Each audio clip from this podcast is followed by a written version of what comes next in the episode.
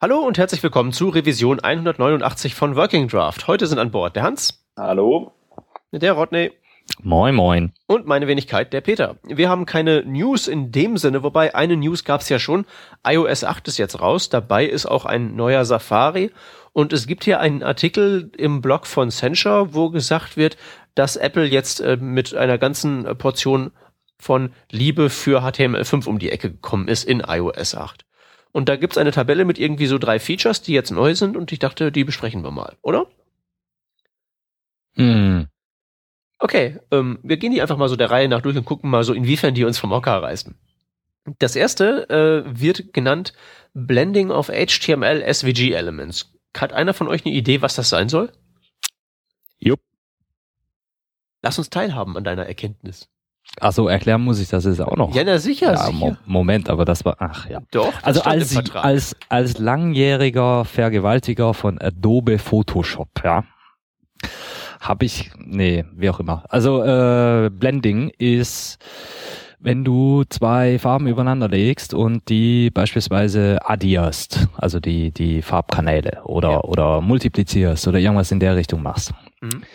äh, statt die einfach nur äh, fett übereinander zu legen oder von mir aus auch den, den Alpha drüber zu legen. Das heißt, du kannst äh, was weiß ich, über in, ein, ein normales Bild ein, eine Grünfläche legen und äh, so dieses normale Bild im Grünstich erscheinen lassen. Als Beispiel.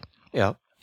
Du kannst aber auch ein äh, Rot und Blau übereinander legen, so dass äh, dieses die die die Schnittfläche eben ein, eine andere Farbe ergibt, etwas, was sich mathematisch errechnen lässt. Jetzt muss ich natürlich auch direkt mal äh, googeln, was es da für Beispiel Beispiele gibt. Color Blending Examples. Vielleicht können wir das dann in den Show Notes mit dazu machen. Da kennt die Google Image Suche genau das, was ich gerade beschrieben habe. Oh Gott, ist das ein Regenbogen hier. Ja, ist ja okay.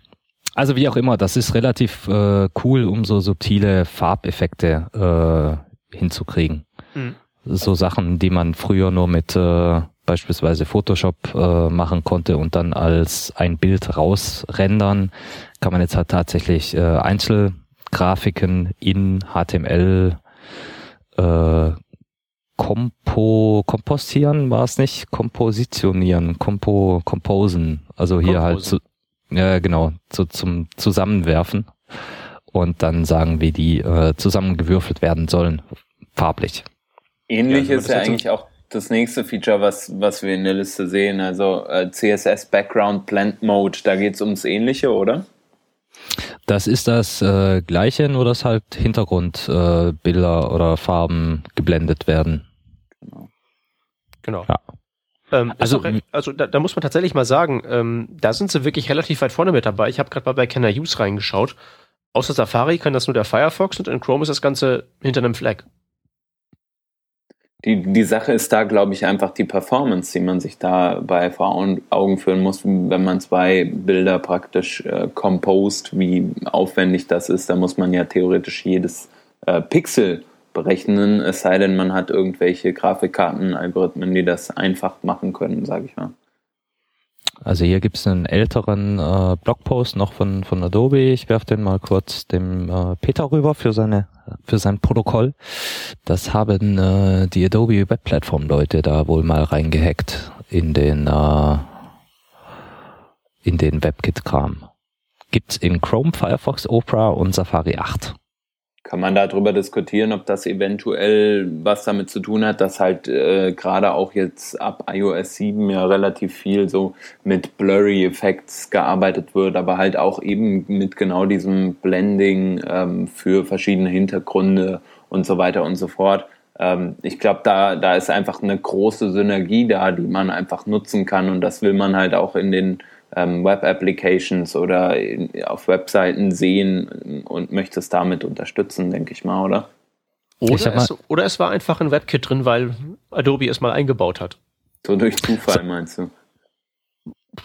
Ja, ich denke, wenn die halt eben iOS Safari updaten, dann updaten die halt auch WebKit und wenn es drin ist, ja, wunderbar. Hm. Das, das wäre jetzt so meine Theorie, wie sie das gemacht haben. Weil ansonsten, was du halt da in dem ganzen iOS-Krempel drin hast, ich bin ja jetzt nicht so der intensive Nutzer, aber das meiste läuft ja ähm, eigentlich dann darauf hinaus, dass es eben tatsächlich blurry ist oder sowas. Und das kriegst du ja mit SVG-Filtern beziehungsweise CSS-Filtern ja auch auf die Reihe und das ging halt eben auch schon länger. Hm. Ja, gut, also es geht jetzt hier bei den äh, Blending-Modi nicht um, um irgendwie blurry oder so. Ja, ja, klar. Sondern subtile Farbeffekte, die wir vorher einfach nicht machen konnten. Ja, also ich bin außer, außer in der Canvas natürlich. Wollte ich da, sagen, also ich bin, da, bin, stark dafür, dass man auf jeden Fall sowas als Feature hat, weil alles andere ist halt eben, ja, da, da wird ja schon, wenn man, wenn schon, wenn man nur dran denkt, wird einem ja schon langsam. Also dadurch, dass du das zum Beispiel auch auf die äh, HTML-Elemente selbst anwenden kannst, dürfte das relativ witzige äh, Geschichten mit Text erlauben. Aber egal, da sollen andere erstmal drüber bloggen, dann können wir da drüber quatschen. Ja, und vor allen Dingen, noch ist es ja nicht wirklich, also das ist schon relativ, relativ weit vorne, was jetzt so Neuheit angeht. Also nicht schlecht, Apple. Genau. Dann haben wir äh, CSS Shapes. Auch ziemlich ja, also, weit vorne, ne? Also ähm, CSS Shapes ist ja irgendwie auch so ein eigentlich so eine, so eine Adobe-Entwicklung, wo es, darum geht, äh, bestimmte Formen, äh, zum Beispiel von Textflüssen, zu erzeugen. Wenn man sich mal vorstellt, man hat irgendwie ein rundes Bild äh, innerhalb von oder äh, zwischen zwei Columns, äh, zwischen zwei Spalten, dass man dann äh, den Text außen rumlaufen lässt. Im Moment können wir ja immer nur so eckige Geschichten beim Text machen oder wir brauchen irgendwelche JavaScript-Tags, die uns dann irgendwelche Elemente an ein Zeilenende ähm, einbauen, um, um solche Umbrüche hinzubekommen. Und das Ganze ist ja, wenn ich da richtig äh, das im Kopf habe, irgendwie auch erst Editors Draft oder zumindest bestenfalls ein ganz frischer Working Draft oder so. Es ist Candidate Recommendation, also so oh. gut wie fertig. Ach was, okay. Seit wann das denn? Äh, ich war auch relativ überrascht, aber ich habe da gerade drauf geklickt und seit dem 20. März ist das der Fall. Seit dem Krass. 20. März. Ja. Also für Kontext, äh, das gibt's momentan in Chrome, Safari, Opera und iOS Safari und Chrome für Android. Aha. Hm, okay. Äh, der Rest der Welt kennt's noch nicht, also ist noch nicht so äh, weit verbreitet. Und Chrome diskutiert gerade darüber, dieses Feature wieder rauszuwerfen, weil es ja ja Performance kostet. Ne? Mhm. Ja, natürlich. Das ist immer so das Argument, was angebracht wird. Richtig, richtig. Eben. Also auch hier, wie schon bei den äh, Blending-Modi für die äh, Grafik-Hipster, ist das jetzt hier für die Layout-Hipster gedacht. Bei äh, Web-Applikationen, also meiner Welt, auch nicht so interessant. Ja, aber das ist tatsächlich etwas, was, was sehr stark gefordert wird. Also das kenne ich von meinen Erklärbärtouren, immer wenn es so in das Reich der, der Printler und so richtigen so Typografie-Fans und so Adobe-Benutzer hineingeht, dann fragen sie halt immer das, ob man das mittlerweile irgendwie hin, hinbekommt. Ja, genau so. Also äh, gefragt, ist das auf, gefragt ist auf jeden Fall oder für so, ja, also. Ja, so für, für Textlayouting ist das auf jeden Fall cool, mhm. wenn man halt irgendwie auch Text hat, den man layouten kann. Ja, ja. Wie auch immer. So, WebGL äh, 3D gibt's jetzt endlich in der Canvas. Da wäre ich mhm. ja wirklich mal sehr gespannt, wie gut das halt eben auf so einem Mobilgerät performt. Das weiß ich nicht. Ja, ich würde mal stark behaupten, wenn es nicht performen würde, hätten sie es nicht drin. Ähm, auf so einem, ich sag mal, auf einem, auf einem modernen Gerät mit irgendwie zwei bis vier äh, Cores ähm, und dann noch einer äh, starken Grafik-Rendering hinten dran äh, könnte ich mir schon vorstellen, dass das gut funktioniert. Ansonsten hätten sie es bestimmt nicht mit reingenommen, oder? Äh, mir ist noch nicht so ganz klar, was die zwei bis vier Cores da sollen. Insofern ist, dass ich der Meinung war, dass das komplett auf der Grafikkarte läuft. Ah, Sollte es besser tun. Bin ich nicht ja. so, ich bin da nicht so äh, versiert. Das kann, wenn das komplett auf der Grafikkarte läuft, dann brauchst du halt einen mega großen Chip dafür, ne? Ja, das, das ja, ist eigentlich, das eigentlich der Clou in der ganzen Sache, dass man halt eben tatsächlich hardwarebeschleunigtes 3D machen kann. Oder das Rendering haben allgemein. die Telefone ja durchaus. Ja, durchaus. Die Frage ist halt nur so, welche Leistungsklasse das ist und wie man halt eben dann tatsächlich dann damit irgendwelche Sachen macht. Also das ist halt eben, also mit dem WebGL-Zeug sind wir halt eben ganz eindeutig weit vom Reich der Webseiten entfernt. Da macht man anderes Zeug mit, als irgendwie Informationen darzustellen. Und damit Google stellt Maps man in so. Damit stellt man Informationen dar, aber halt nicht das, was du in deiner Tageszeitung erwartest. Nee, aber halt so, sowas wie Google Maps kann man damit ja auch beschleunigen, ist sicherlich richtig, aber ja. Boah.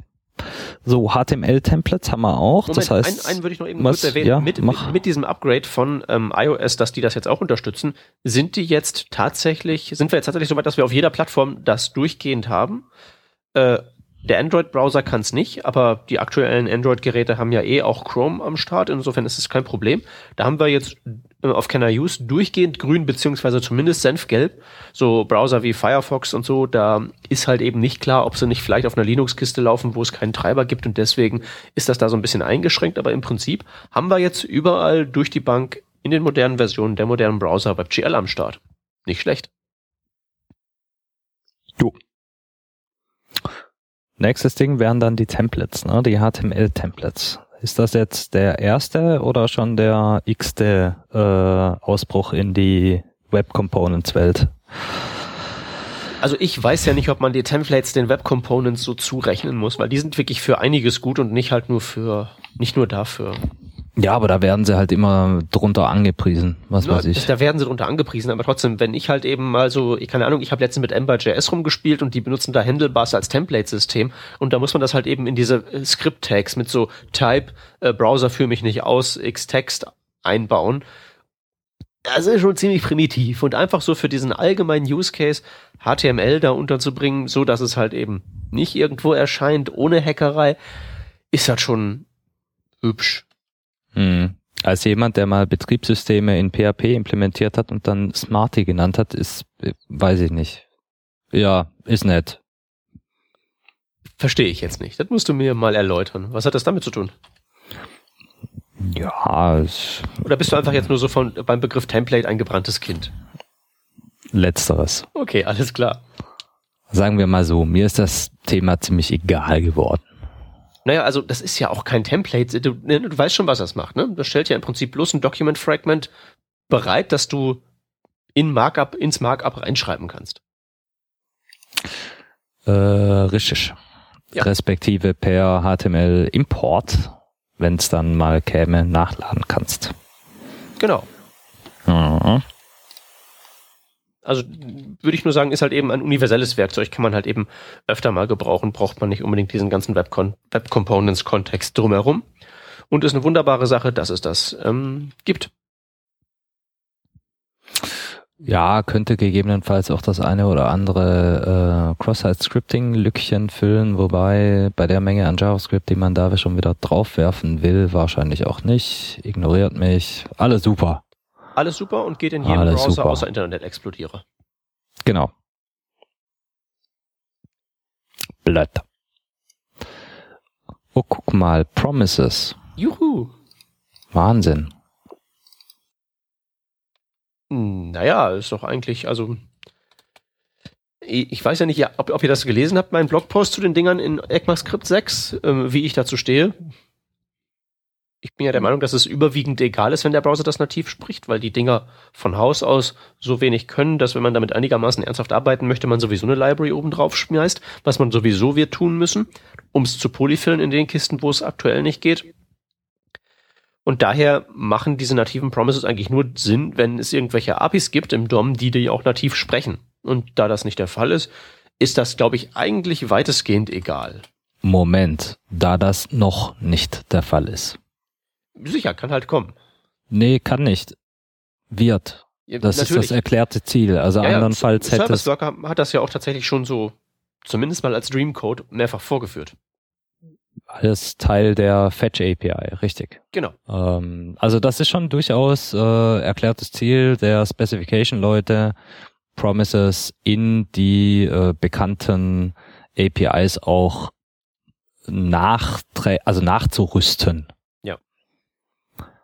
Und das ist auch wiederum der einzige Grund, warum das überhaupt in die diese DOM-Welt äh, integriert wurde. Das hätte sonst wenig, wenig Sinn gemacht. Naja, Aber du die brauchst DOM-Welt, es ist ja tatsächlich die gesamte JavaScript-Welt, also auf Node.js werden sie auch kommen und das wird nochmal ein Spaß, wenn die dann noch wieder versuchen zu argumentieren, warum sie sowas nicht brauchen.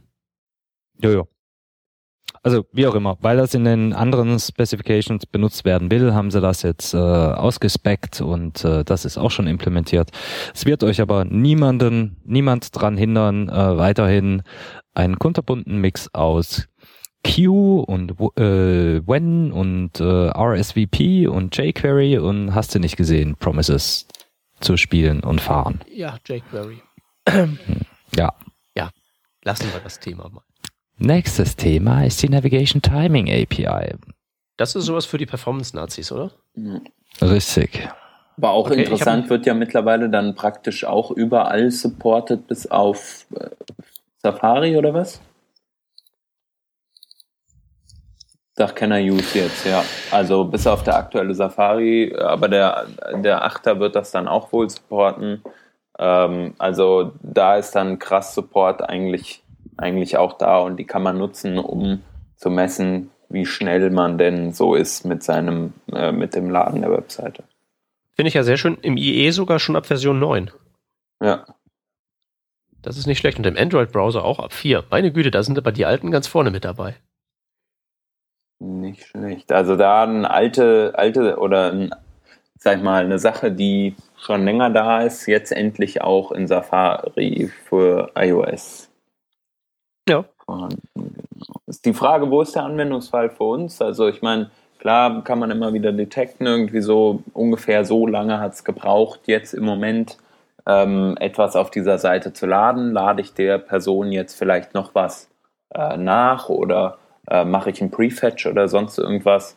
Ähm, das ist ganz, ganz gut zu sehen, finde ich, ist äh, das so Ja, es, es, es, löst, es löst halt vor allen Dingen sehr fein auf, ähm, was an so einem Request wie lange dauert. Also, Mhm. was ist jetzt zum Beispiel die Zeit für ein DNS-Lookup und so? Das ist ja das eigentliche Ding, dass man da so wirklich die feinere Auflösung bekommt, statt nur, wie lange hat es gedauert. In dem Kontext, ähm, also ich meine, das ist natürlich für, für Web-Applications gerade sinnvoll, ähm, für Websites sicher auch, wenn man sich dann mit dem Thema ähm, stärker beschäftigt, aber in dem Kontext generell interessant.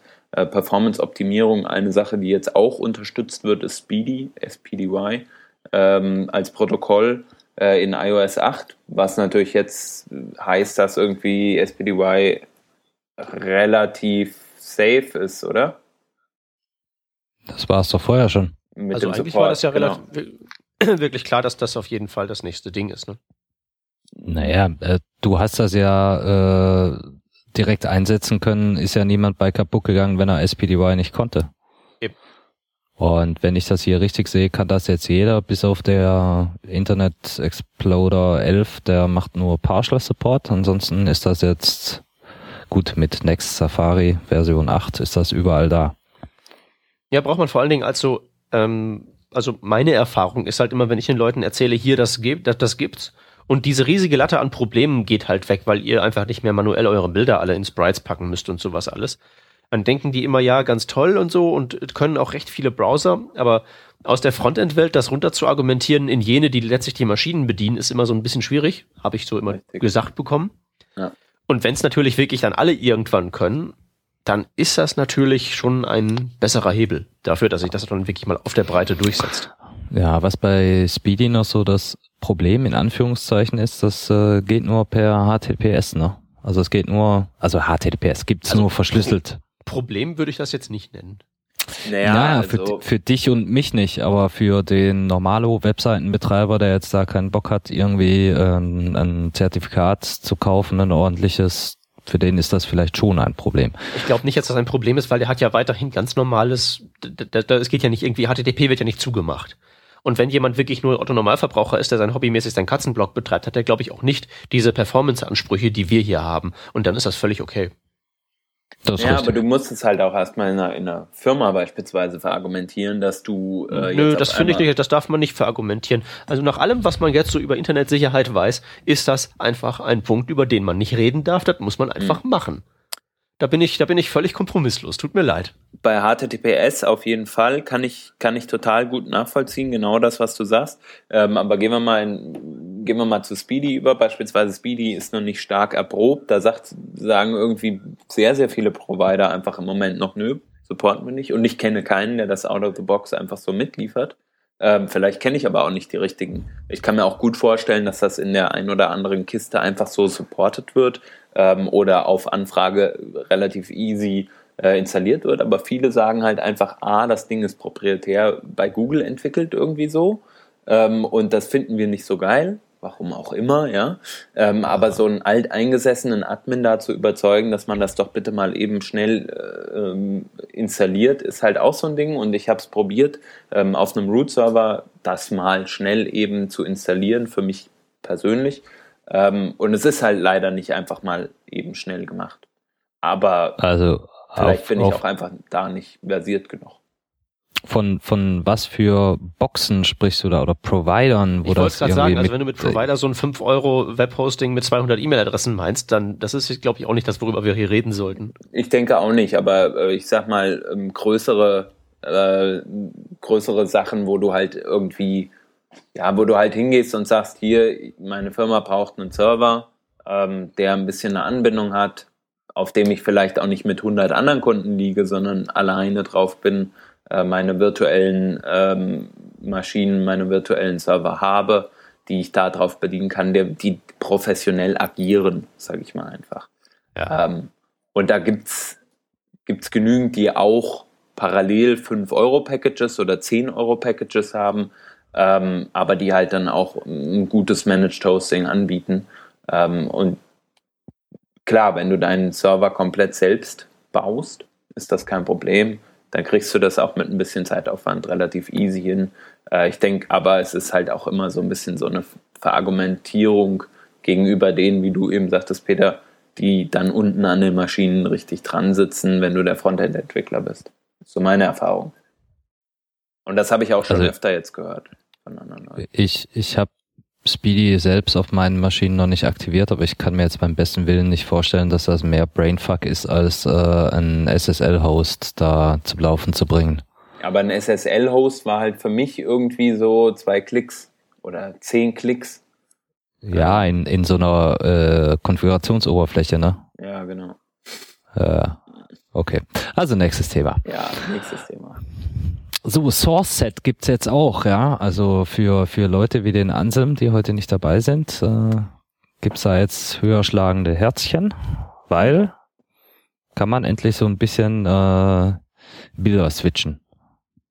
Ja, Voll halt toll. Der, der, das, ist, das ist der einzige sinnvolle, gangbare Weg, um responsive Images zu machen, der kein Hack ist. Ja, muss man aber auch gleich dazu sagen, dass äh, iOS 8 das nur partiell implementiert, nämlich nur das mit diesem X-Modifier, also zweimal, dreimal dieses Zeug.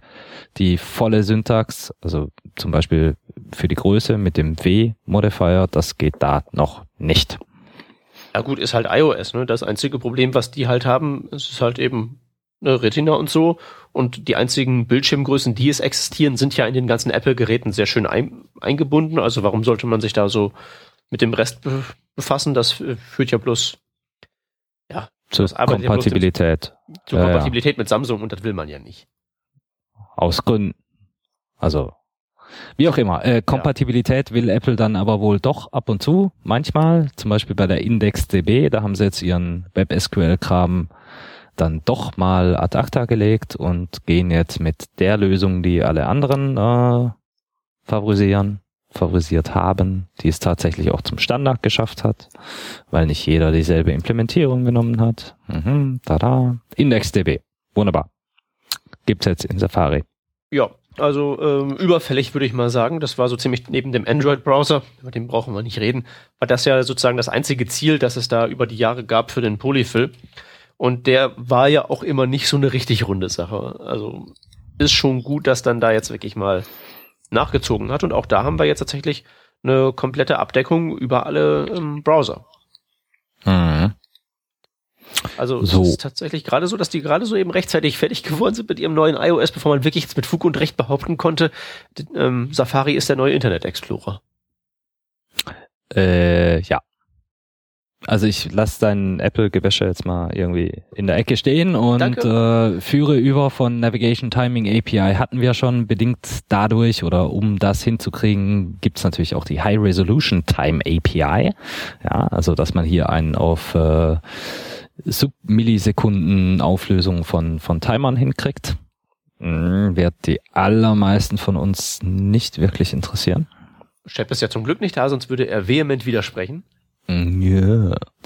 Äh, lerne ich jetzt von dieser Tabelle. Es gibt animierte PNGs. Kann iOS auch. Mhm. Und der Firefox und sonst keiner.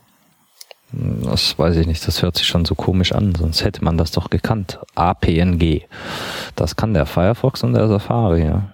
Sonst keiner. Okay, wunderbar. Ja, also ist APNG, also nur der Vollständigkeit halber, ist halt GIF mit Alpha-Kanälen. Und voller Farbpalette. Voll geil. Ja, ich weiß auch nicht, ob das, ob das wirklich so äh, gewollt ist, weil irgendwie, ich meine, theoretisch könnte man ja heutzutage auch für jeden Kleinscheiß ein, ein Video einbinden, aber wenn ich so über Tumblr klicke, das GIF ist irgendwie nicht so richtig am Aussterben, oder? Nee, leider nicht. So, apropos äh, GIF und Aussterben, SVG kann jetzt hier auf iOS auch endlich mal die Fragment Identifier. Ich habe keine Ahnung, was das ist. Hilfe? Also SVG Frag. Äh, Das ist hier diese Raute ne, am, am Ende einer URL. Das, Ja. das ist das sogenannte Fragment. Ach, und Also es darum gibt- geht's und das ist ein es- spezielles Feature in SVG? Es, es gibt auch Leute, die nennen das Hash, wie Ja. zum Beispiel äh, diese, ach, ist egal. Also entweder Hash oder Fragment bezeichnet dasselbe Ding, ist das Teil nach der Raute in einer URL. ja, ja. So, diesem Ding hat Feature? man ja, nein. Also diesem Ding kann man bestimmte Semantik aufdrücken. Unsere Single-Page-Applications hängen da zum Beispiel gerne die aktuelle URL rein. Ja, Ja. Oder haben das früher gerne mal getan, wie auch immer. Äh, für die Media-Welt gibt's da die äh, Fragment UI, UI Fragment Media Extension, Media Fragment UI. Ach, irgendwas. dass da kann oben ich die Laufzeit drin steht. Genau, kann ich da zum Beispiel angeben, äh, ich will dieses YouTube-Video da haben, aber ab Sekunde 25 bis Sekunde 30. Oder ich will dieses Bild da haben, aber nur den Ausschnitt äh, von Pixel oben links 3030 zu Pixel unten rechts äh, 2570. Ja. Also die Zahlen haben jetzt keinen Sinn gemacht, aber wie auch immer. Das ist, das ist also so äh, die Möglichkeit, auf die verlinkte Ressource nochmal so eine, äh, wie, wie nennt man das? so eine Teilauswahl zu treffen. Ne? Diktatorebene äh, zu setzen. Ja, eine Teilauswahl, richtig. So, das ist jetzt aber gar nicht das, um was das es hier geht. Hier geht es um die Fragment Identifier und ein Identifier ist was? Genau eine ID. Ja. So, wie du bei einer normalen Webseite äh, die Raute und dann die ID eines äh, Elementes der Webseite angeben kannst und dann dorthin gesprungen wirst, ne? Kennst du? Kennst du? Kennst du. Äh, kannst du das bei äh, SVG auch machen. Und wenn man äh, das mit diesem CSS da noch äh, gelernt hat, dann gibt's da nämlich dieses Target Pseudoklasse, Äh, genau. Pseudo-Klassen-Dings da. Mit dem kann ich dann äh, identifizieren, oh, guck mal, geil, diese ID ist da gerade aktiv. Und genau das, genau dieses Target-Zeugs und ID äh, wird von SVG Fragment Identifiers äh, benutzt. Und was kann man da Tolles mitmachen? Na, alles Display none und nur, wenn es ein Target ist, Display, whatever. Genau. Und für die, die sich das noch nicht im äh, zusammengereimt haben, so auf dieser komisch abstrakten, abstrusen, abgefragten äh, Ebene, damit kann ich Sprite, Sprites bauen, Sprite Sheets. Und zwar auf der Ebene, dass ich die Bilder, äh, die Icons übereinander lege, statt nebeneinander auf ein äh, Pane, Panel, wie auch immer. Ja.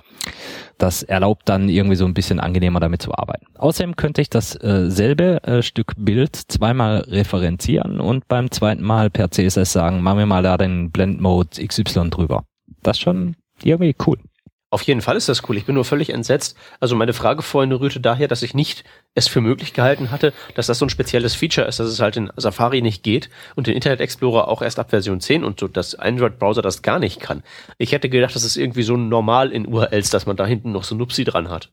Ja, dass man da so ein Nupsi dran hat, ist auch total normal, aber dass man weiß, was man mit dem Nupsi anstellen soll, das ist eben diese Semantik, die man da drauf Ja, wirft. pass auf, das jeder, ist, jeder Browser hm, kann es in HTML-Dokumenten und kann das mit Target. Warum das in SVG jetzt so anders ist, erschließt sich mir nicht. Äh, weil SVG wie HTML auch ein riesen fetter Standard aus 25 Millionen Einzelteilen ist, von dem man halt äh, eine Teilmenge implementiert haben kann. Es gibt ja auch nicht einen Browser, der SVG implementiert hat. Ist also im, im Sinne von komplett. Deswegen, ja. so, und für manche war das jetzt wichtiger, für andere nicht so. Ich lese hier übrigens gerade, dass man nicht nur so ID per ID die Elemente identifizieren kann, sondern hier auch die Viewbox-Dimensionen äh, übergeben kann. Also dann so ein bisschen in die Richtung, was ich vorher gesagt habe, mit diesen äh, Media Fragment Zeugs. Also nicht nur die Ebene für das Bild, sondern auch den Ausschnitt definieren. Ich weiß nicht, ob das auch geht im Sinne von äh, beides simultan, aber man kann eins von beiden zumindest machen. So, was gibt's hier? Viewbox Params, Aspect Params, Transform Params, Zoom and Pan Params, View Target Params. So. Und diese äh, BNF liest sich so, als wäre das oder. Ah, ist ja klar. Nee, wobei, Moment. Das ist ein View Attribute, ist geordert, aber das kann mehrere. Nee, kannst du alles machen. Wow, voll geil. Super. Und Can I Use kennt keine Einschränkungen. Cool, ist ja voll die Macht. Wahnsinn. Ja, ich bin auch ziemlich begeistert, dass das tatsächlich jetzt tatsächlich so ist, wie ich das dachte, dass es schon immer wäre. Also auf der allersimpelsten und blödesten Ebene könntest du jetzt einfach ein Bild in ein, also so, ein, so, eine Pix, so ein Pixelsuppenbild in ein SVG werfen und dann den äh, exakten Ausschnitt aus deinem bestehenden ähm, Sprite-Sheet angeben. Also so, dass man mal nicht mit diesem Background-Position gefracke, gefrackt wird. Ja, vor allen Dingen, das kann man dann tatsächlich auch, das ist dann, dann wird es wieder manuell managebar. Richtig. Dass also man einfach sagen kann, hier Icons, SVG, Hash, weiß ich nicht, Telefon. Mal, mal abgesehen davon, dass wir das jetzt äh, mit diesem Rumgeschiebe von Pixelsuppe nicht mehr brauchen, aber ja, genau so wird das dann. Und dann kannst du sagen, Telefonstrich rot. Mhm, genau. Und, und dann kannst du noch sagen, Semikolon, Viewbox äh, 5050. Dann kriegst du nur das, äh, einen Ausschnitt aus dem äh, Bild. Respektive, Moment, äh, jetzt habe ich schon dazu gemacht, du kannst mit Viewbox und mit äh, Aspect und Transform kannst du da sogar noch spielen. Du kannst also auch noch zoomen. Das heißt, du könntest äh, vermutlich sogar ein responsive äh, Telefon bauen. Ach, das gibt ganz viele coole Sachen zum Spielen. Mhm. Cool. Ja. Okay, das ist auch witzig, äh, auf der technischen Ebene zumindest. Dann gibt's noch CSS3 Object Fit und Object Position. Das ist auch so eine Sache, auf die man gewartet hat, ne? Ja, also ich habe tatsächlich letztens mal damit rumgespielt, ähm, auch um meine Präsentation damit mal zu updaten und dann fragt man sich halt schon, wie man eigentlich früher überhaupt irgendwas auf die Reihe bekommen hat, als es das nicht gab. Na, das Problem ist halt, es gibt's nur in Chrome und ja. äh, iOS Safari jetzt mit Einschränkung. Und ja. zwar gibt's nur Object Fit, aber nicht Object Position. Was dann schon weniger viel Spaß macht, ist richtig, aber naja. Hm. Also kurz noch zur äh, Erläuterung.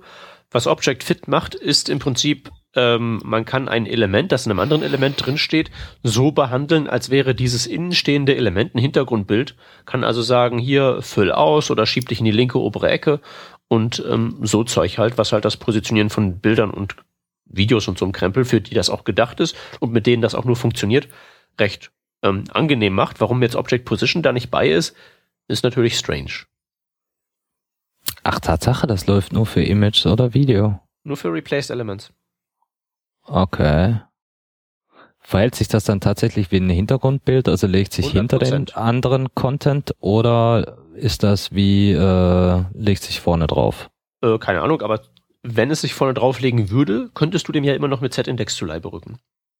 Naja, gut, die Frage ist ja, warum sollte sich das exakt wie ein Hintergrundbild äh, verhalten, wenn ich ein Hintergrundbild mit CSS machen kann?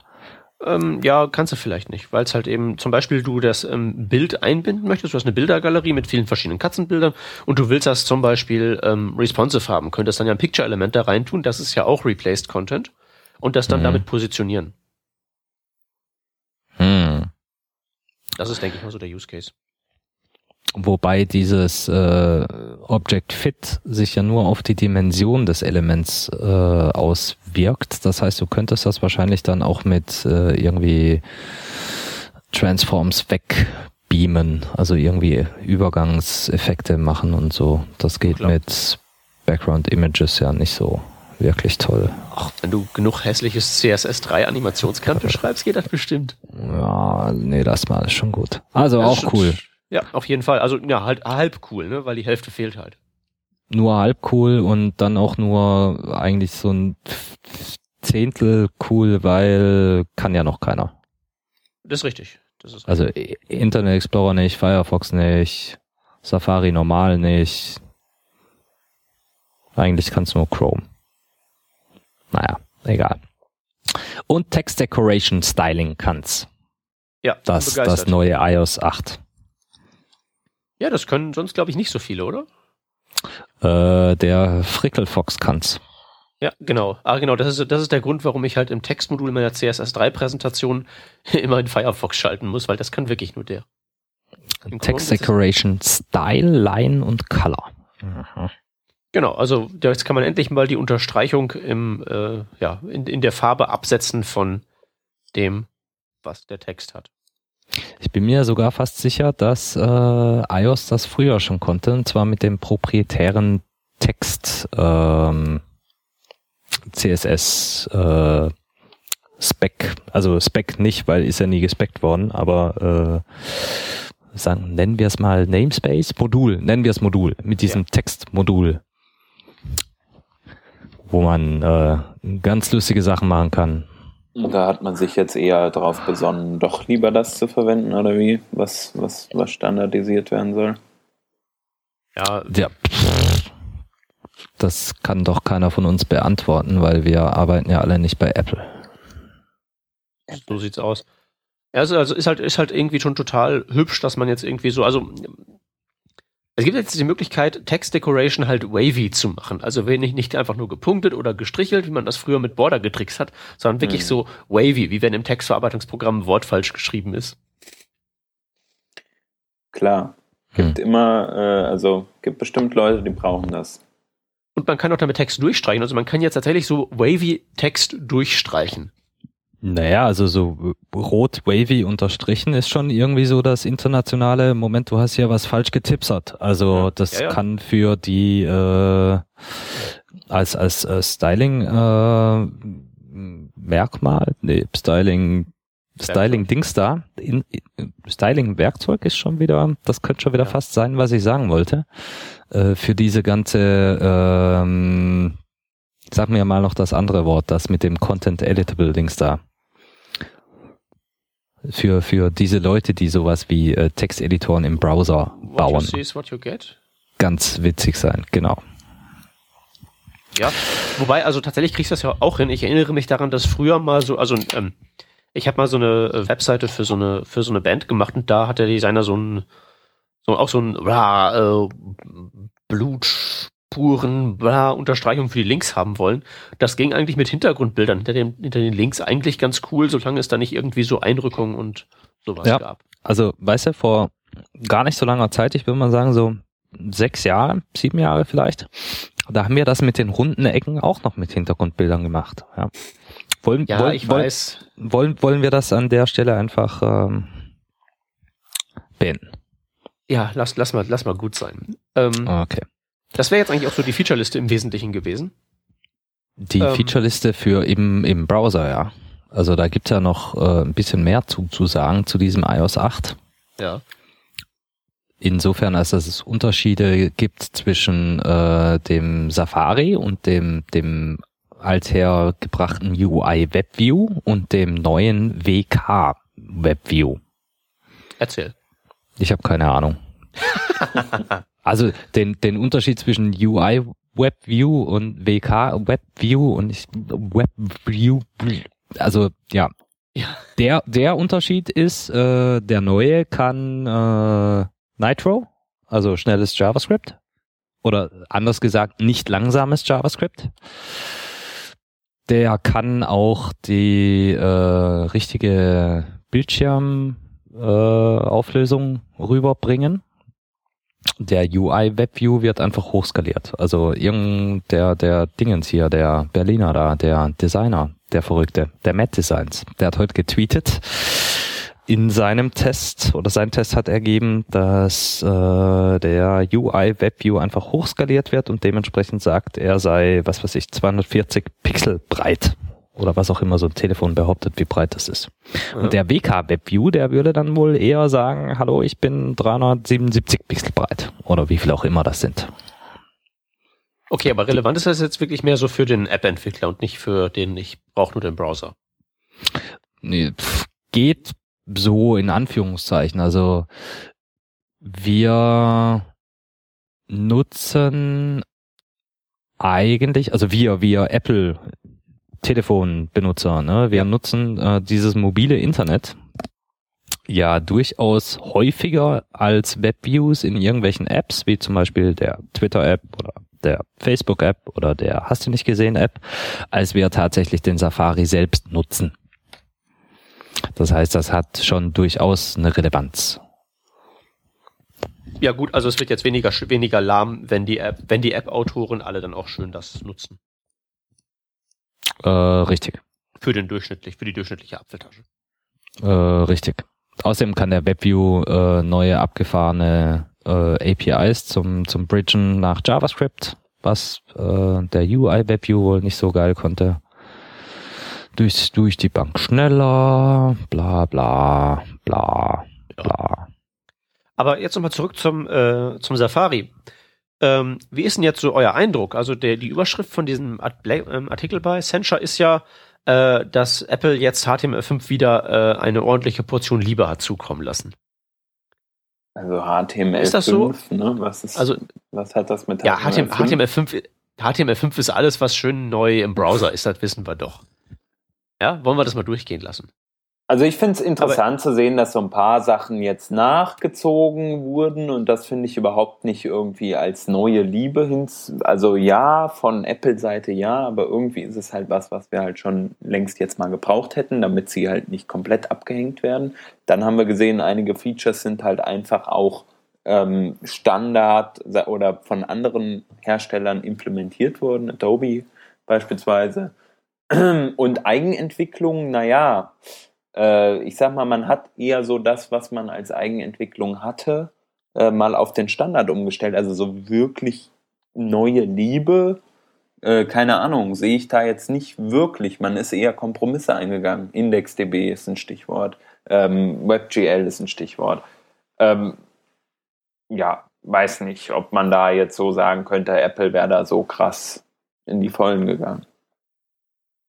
Würde ich, würde ich so ähnlich sehen. Also ich habe das ja vorhin beim Kenner Use Studium schon ein paar Mal gesagt, ähm, dass es jetzt so ist, jetzt mit iOS 8, dass dann und dem Safari 8, der dann ja ungefähr die gleichen Features haben wird, dass es jetzt soweit ist, dass dann alle Browser, also alle modernen Versionen aller Browser es können. Und das ist ja eigentlich, also das ist jetzt der Hitler-Vergleich der Webentwicklung, aber es ist ja eigentlich genau das, was wir früher über den Internet Explorer gesagt haben. Ja? Wenn die naja. auch noch updaten, dann können wir das ja alle benutzen. Ist ja das, was wir heute noch über den Internet Explorer sagen. Ja, weil die alten, äh, alten äh, Gewohnheiten halt schwierig klein zu kriegen sind, aber es stimmt ja nun eigentlich nicht.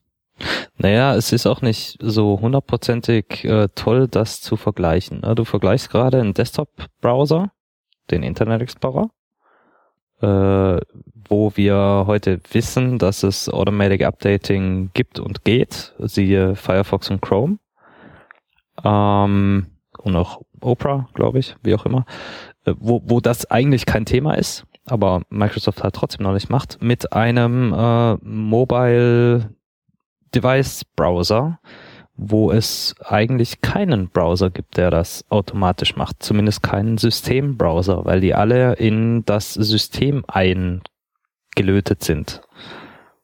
Und warum darf ich die nicht vergleichen? Für mich ist doch egal, aus welchem Grund mein schönes neues Feature nicht funktioniert. Das haben die gefälligst auf die Reihe zu kriegen und was die dafür Ausreden haben, interessiert mich nicht. Ich habe nicht gesagt, du darfst das nicht vergleichen. Ich habe gesagt, der Vergleich äh, ist ein bisschen unfair, hinkt, stinkt, äh, ist so ein bisschen der Hitler-Vergleich, keine Ahnung. Ja, wie gesagt, aber da bin ich mir nicht zu schade für in dem Kontext.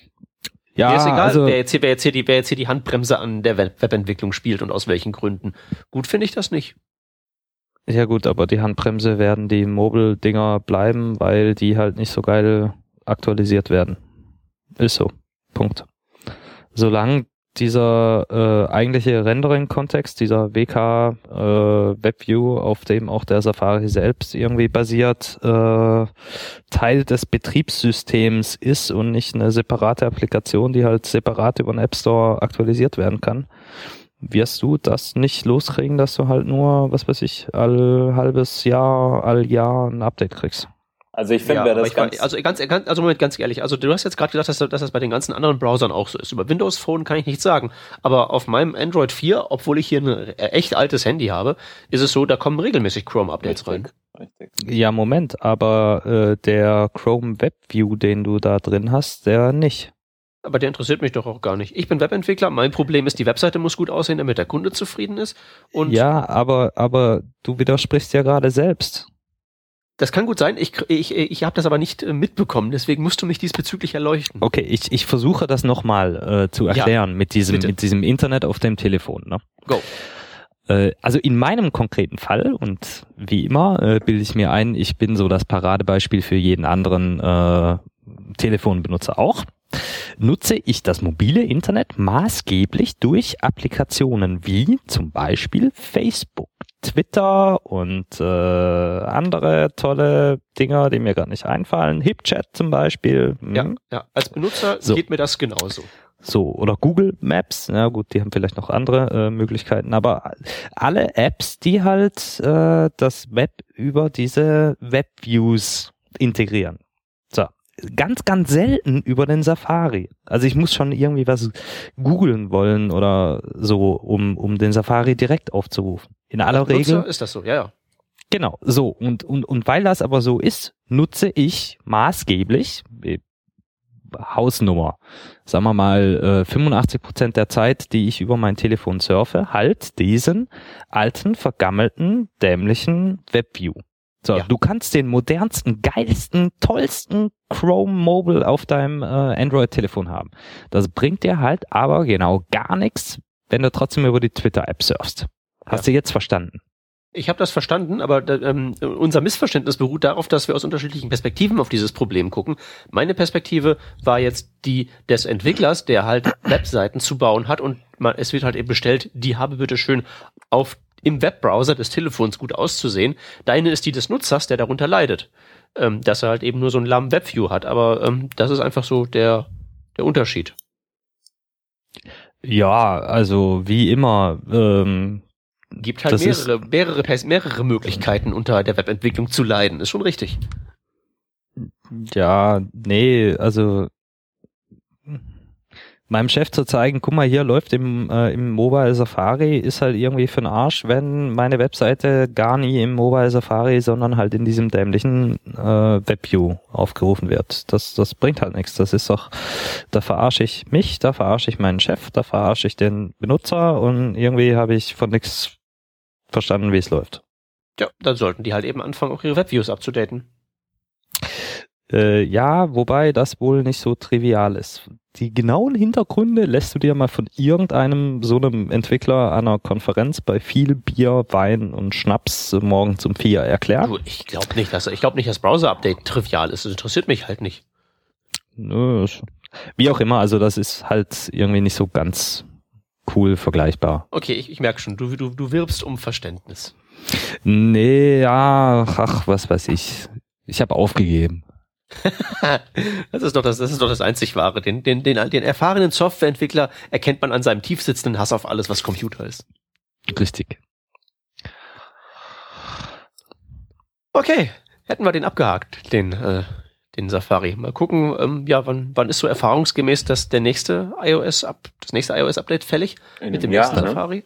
In einem Jahr, jedes, naja. jedes Jahr, wenn ein neues Handy kommt oder ein neues Betriebssystemchen, dann äh, denken die auch mal an eine Major-Version. Also halt so in zwei Wochen, ne, wenn sie die Bugs hier fixen. Ja, das ist ja, dann gibt's ja keine neuen Features, dann gibt's halt weniger Bugs. Richtig. Neue Bugs, neue Bugs, nicht weniger, neue. das heißt dann nicht neue Bugs, das heißt dann wirklich neue Features. Das ist so. Also, aha. Okay. Ja, ich bin nicht so in Marketing-Dingen, ne, weißt du Deswegen ja. sind wir ja da, um dir zu helfen als Marketing-Experten. Und neue Features ist eigentlich ein ganz gutes Stichwort, nämlich für unser nächstes oh, Thema. Das ist die goldene, goldene Brücke. Die goldene Brücke. Und zwar, äh, Peter, du hast dich ein bisschen befasst mit ECMAScript 6, also die äh, upcoming Version und die, die auch gerade so ein bisschen in die Browser immer mehr eingebaut wird oder halt auch nicht so richtig und so weiter und so fort.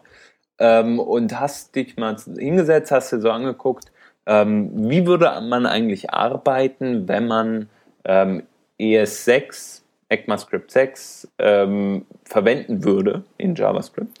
Und was wäre so, so, so der Workflow? Ich weiß jetzt gar nicht, was stellst du dir genau darunter vor? Äh, vielleicht erklärst du das erstmal so ein bisschen, was so die Grundidee dahinter ist. Also die Grundidee ist, die ist eigentlich die, ähm, ECMAScript 6 ist im Prinzip fertig in dem Sinne, dass man sich auf alles Wichtige geeinigt hat. Also die Spezifik, also äh, bei JavaScript ist es ja so, das ist ja einer der wenigen Teile vom Webbrowser, wo man sich erst einigt und dann irgendwas implementiert. Und ähm, da ist es wirklich so, dass da wirklich im Prinzip man durch ist mit dem inhaltlichen Arbeiten an ECMAScript 6. Also neuerdings gibt's ja sogar eine fertige Modulsyntax und alles. Das heißt, ähm, wie es werden wird, ist sicher. Nur die Browser hinken halt noch hinterher. Da ist der ganze Support äh, relativ, ähm, naja, so spotty. Ne? Das ist halt hier ist mal ein bisschen was drin und da ist mal ein bisschen was drin. Aber da fehlt halt ähm, so wirklich die Unterstützung auf breiter Linie. Was aber natürlich geht, ist, dass man ähm, einzelne Features dem ähm, ja den Browsern einfach beibringt, indem man ECMAScript 6 äh, Features halt eben mit einem Transpiler oder sowas ähnlichem nach 5 übersetzt, weil vieles von dem, was neu ist, wie zum Beispiel Klassen oder die Arrow-Functions, sind bloß ein taktischer Zucker. Und da gibt's mehrere Möglichkeiten, das zu machen. Und ich habe mich da mal durch mehrere durchgewühlt, denn mein, ähm, ja, mein, mein aktuelles Projekt, also ich schreibe wie immer mal mein Präsentationsframework neu, um neue Sachen auszuprobieren ähm, das bot sich halt da mal an, um da mal so richtig in die Vollen zu gehen. Und ich habe in äh, wochenlanger Kleinstarbeit wirklich mehrere Tools durchprobiert in Kombination mit anderen, um mal zu schauen, erstens, wie das so geht und was so die Vor- und Nachteile der verschiedenen Ansätze sind und ähm, was das halt einen mit so einem macht, ähm, wenn man so dieses andere, diese andere neue Programmiersprache schreibt. Ne? Ist ja so ein bisschen so, man denkt ja immer ein bisschen in den Bahnen, die man da gesetzt bekommt durch die Möglichkeiten der Sprache. Sprache formt das Denken. Und ähm, ja, da bin ich jetzt mittlerweile weit genug gekommen, um da einen Blogartikel drüber zu schreiben. Der ist jetzt Stand der Aufnahme jetzt hier noch nicht veröffentlicht, der äh, wird aber morgen rausgehauen. Und ähm, da dachte ich mal, erzähle ich mal so ein bisschen.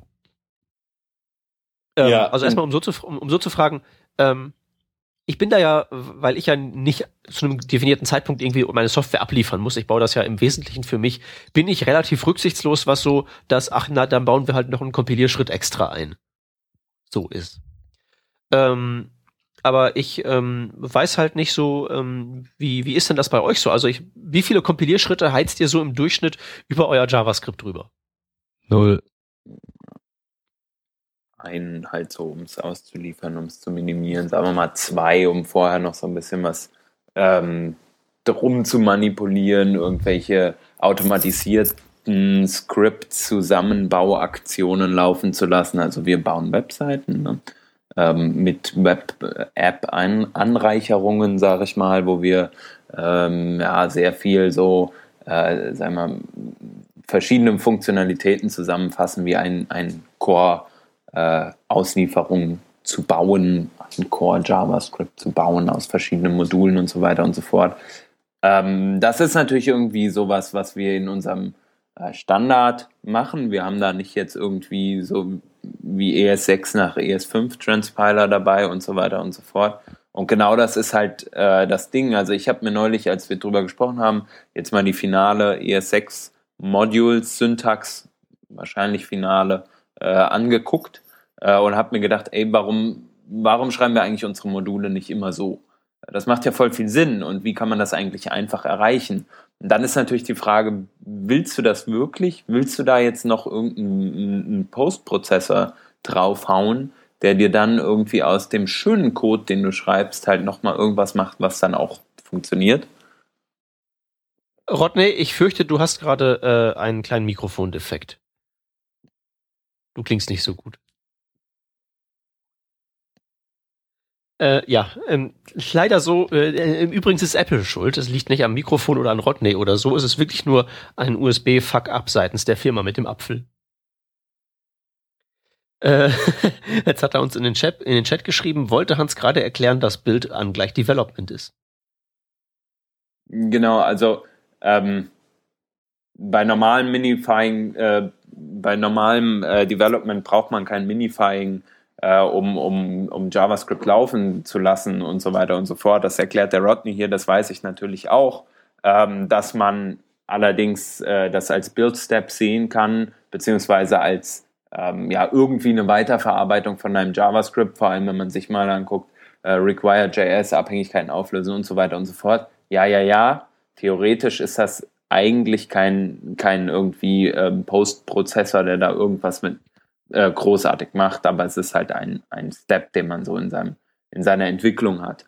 Ähm, mhm, gut, also es beantwortet ja auch meine Frage im Prinzip. Also so der große Transpile-Meister, nicht so sehr CoffeeScript, eher nicht. Ne? Also solche JavaScript-Dialekte sind ja eigentlich so das klassische Feld für diese Übersetzungstätigkeiten. Genau. Okay, ähm, also ich habe halt wirklich mehrere ähm, Sachen so durchprobiert. Also ich weiß nicht, Rodney, du könntest mal eben gucken, ob dein Mikrofon wieder funktioniert. Mal eben kurz deinen Kommentar abgeben. Ich weiß ja, dass du äh, unter einer äh, relativ starken CoffeeScript-Allergie leidest. Palim, palim, Test, klingt, Test. Klingt, klingt super. Alles klar. Ja, nee, also ich bin äh, ein absoluter Un Unfreund von allem, was ich machen muss, um eine Änderung live im Browser testen zu können. Also mir geht SAS eigentlich schon auf den, auf den Sack. Ne? Das, mhm. Ich krieg da Vögel bei. Äh, wie Hans schon sagte, wenn ich dann fünf Minuten warten muss, bis Grunt durchgelaufen ist oder Galb oder Broccoli oder was auch immer, vollkommen egal, äh, um dann äh, dieses sogenannte Deliverable, ja, Neudeutsch, äh, an, von, von Software gebaut zu haben, was ich dann irgendwo auf den Server deployen kann. Hm, das ist kein Problem. Das ist mir egal. Da kann ich einen Kaffee trinken gehen, kann ich einen rauchen gehen, aber während ich entwickle, will ich diesen ganzen Schrott nicht machen. Okay. Äh, Willst du den nicht machen müssen. oder würdest du, ihn, würdest du ihn machen, wenn er instant wäre? Wäre er instant, also in also instant sagen wir mal unter einer Sekunde, wäre das okay? Äh, machen wir unter 500 Millisekunden draus, weil okay. so lange brauche ich ungefähr für ein äh, Command-Tab. Dann könnte ich wahrscheinlich damit leben, ja. Okay. Solange das aber so arschlangsam und äh, noch viel arschlangsamiger wird bei 500.000 Dateien, und ja, das haben wir, dann mhm. kannst du das einfach schlicht vergessen. Ja, es kommt sicherlich auch auf die, auf die Größe des Gesamtprojekts an. Da bin ich jetzt nicht so ganz heftig mit dabei. Aber gut, also das ist tatsächlich der Weg, der, den man geht. Man muss halt irgendwie so einen Transpiler-Schritt machen, sonst ähm, kann man es halt eben knicken. Man kann damit aber tatsächlich relativ viel schon erreichen und gerade so diese alltäglichen Features wie Klassen und Arrow-Functions und so ein Gebimsel kriegt man da ganz gut hin. Ähm, nun gibt's da natürlich mehrere ähm, von diesen Transpiler-Tools ähm, und ich wette mal, zumindest eins kennt ihr auch namentlich, ne? Tracer. Genau, dieses Tracer von Google. Ich, äh, ich, ich muss hier übrigens noch mal ganz kurz ins Wort fallen. Bitte. Äh, ich habe also im, im Browser bisher noch nichts mit äh, ES6 gemacht, so absolut gar nichts, außer ja. irgendwas ist ohne Flag ja. zur Verfügung gestanden. Aber in Node, ne? Also dieses Node, sage ich dir, dieses Node.js, ja, das ist der hippe Scheiß, ne? Da kannst du einfach sagen, hier dash dash Harmony und dann geht's ab. Dann, dann fliegt das Ding. Äh, nee, also serverseitig hier irgendwelche äh, Scripts, die ich halt laufen lasse, um was weiß ich, irgendwas zu machen, ist vollkommen egal. Äh, da versuche ich durchaus mit äh, ES6 ein bisschen zu spielen. Aber okay. da muss ich nichts transpilen, da muss ich nichts machen, sondern da sage ich einfach hier, mach mal Harmony und gut ist. Mhm. So, jetzt, äh, Entschuldigung, äh, weitermachen. Ja, also ich wollte halt nur fragen, so ähm, damit zu spielen, also was für Features konkret hast du da schon im Einsatz gehabt? Äh, ref Reflection habe ich äh, benutzt, wobei das dummerweise in Node auch noch gepolyfilled ist, äh, vollkommen egal. Äh, irgendwelche Language-Verwurstungsdinger, Weak Maps, mhm. die waren relativ äh, cool. Äh, Symbols, äh, was habe ich noch? Ich habe da so ein paar Sachen in das neue Dalek.js in dieses Scaro eingebaut. Mhm. Wenn ich nur wüsste, was das alles war. Gut, aber hey, das sind ja auch gerade die Features, die du genannt hast, also ähm, Symbols und Weakmaps und sowas, was man halt eben, also wozu man halt eben tatsächlich nativen Unterstützung, native Unterstützung braucht und was man halt eben nicht einfach so mit ich übersetze Syntax erledigen kann. Äh, richtig, das wäre so das nächste Ding gewesen. Hm. Gut, also ich habe mich halt notgedrungen bei meinen Transpiler-Experimenten mehr so mit dieser Syntax beschäftigt. Ähm, und Tracer war tatsächlich so der erste, den ich mir angeschaut habe. Ähm, und das gibt halt eben, also ich kann mal kurz erklären, welche drei das sind, die ich mir angeschaut habe. Es gibt Sweet.js, das ist so ein Makro-Tool für JavaScript, dass man da einfach seine, seine selbstdefinierte Syntax da drin unterbringen kann. Ähm, sehr mächtiges und echt krasses Gerät, wenn man in der, wenn man willens ist, seinen eigenen JavaScript-Dialekt zu schaffen. Ähm, es gibt etwas, das nennt sich ES6 Transpiler, was ich tatsächlich im Moment benutze und für meinen Use Case aktuell das Beste ist. Und Tracer ist so der dritte.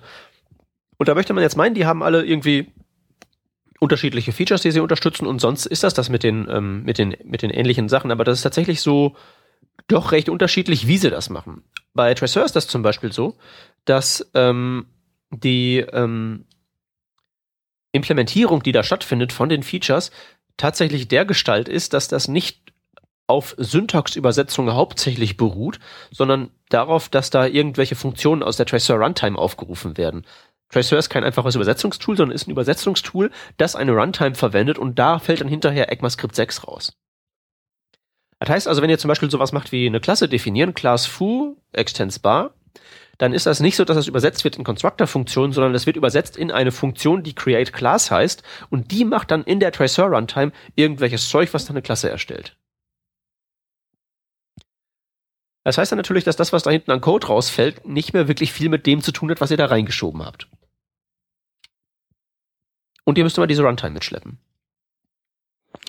Ja, und äh, also ist, ist ja cool, dass du das machst als Experimentier- und Erklärbär und, und hast du nicht gesehen und, und hast Spaß an, an und Zeit und ne, was da alles dazugehört. Wie sollen wir normalsterblichen äh, Fußvolk-Entwickler äh, da jetzt eigentlich mit das benutzt meiner Meinung nach gar nicht. Also dieses Tracer ist meiner Meinung nach ziemlich eindeutig ein reines, so ein reines Experimentierfeld, wo man halt eben mal schnell so ein neues Feature reinkloppen kann, um zu gucken kann, ob das so funktioniert. Zum Beispiel ist es so, der kann ja mittlerweile auch schon Versionen, die für ECMAScript 7 angedacht sind, asynchrone Funktionen zum Beispiel.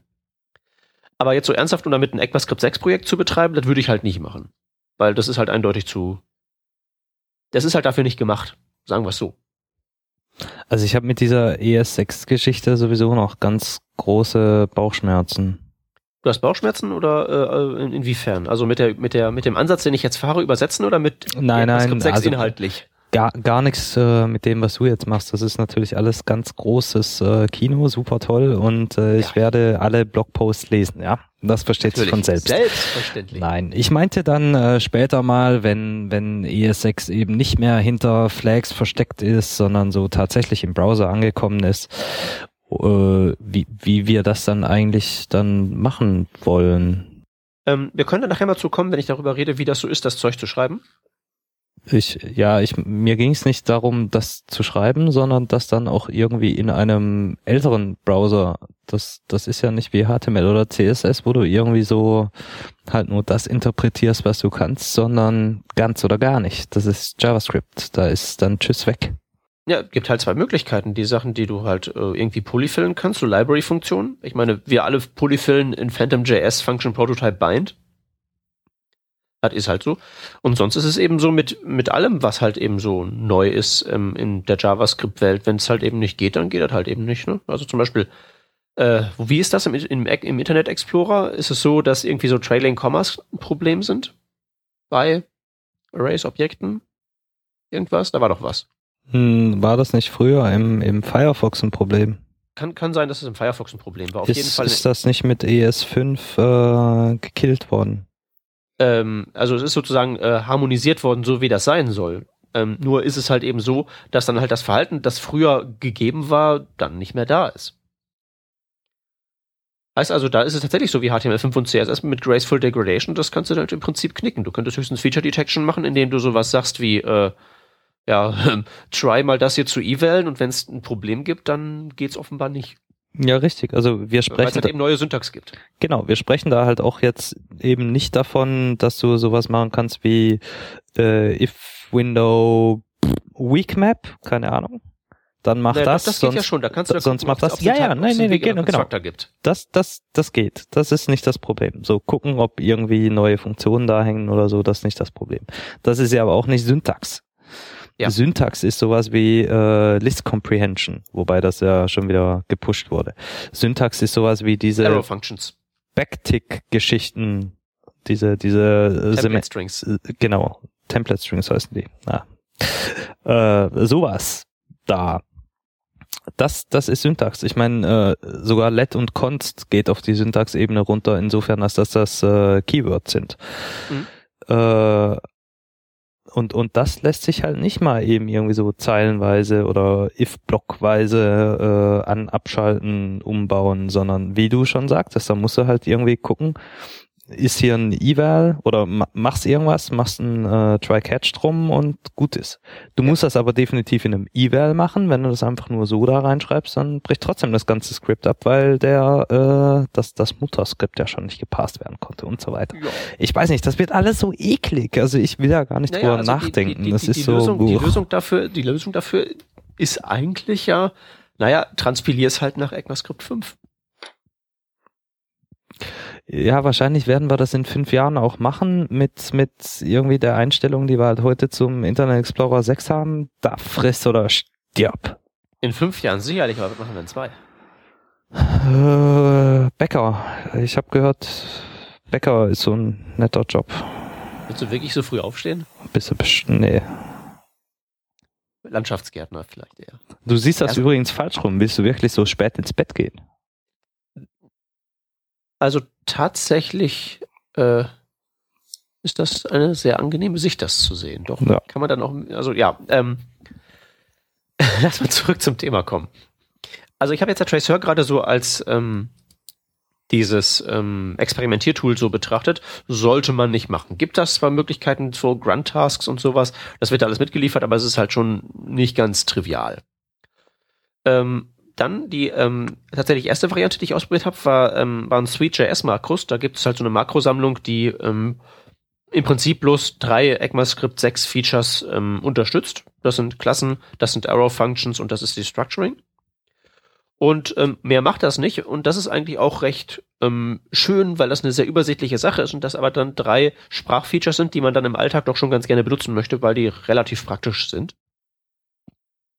Ähm, es ist nicht so besonders ähm, standardkonform. Also zum Beispiel müssten in, in ECMAScript 6 eigentlich Klassen immer im Strict Mode sein. Sind sie da jetzt nicht. Aber so, ansonsten ist es halt eine 1 zu 1 Übersetzung und ähm, klappt relativ gut. Es kann halt bloß nichts. Und das, worauf ich jetzt hängen geblieben bin, ist ein Tool, das den sehr kreativen Namen ähm, ES6 Transpiler trägt. Und das ist so, ähm, so ein Mittelding. Es hat den Feature-Umfang von ungefähr Tracer, natürlich ein bisschen weniger und ähm, hat so eine relativ simple 1 zu 1 Zeilenübersetzung. Man sieht also jeweils genau, welche Zeile woraus gefallen ist, ohne irgendwelche ähm, gammeligen Runtimes oder sowas. Das einzige größere Feature, das dem fehlt, sind Generators und da gibt's ja von Facebook dieses Regenerator-Projekt, was das dann sozusagen nochmal isoliert ähm, repariert. Und damit hat man dann eine relativ schöne, ähm, ja, eine relativ schöne Geschichte mit einem Haken. Von all diesen Tools ist ES6 Transpiler das einzige, das keine Source Maps macht.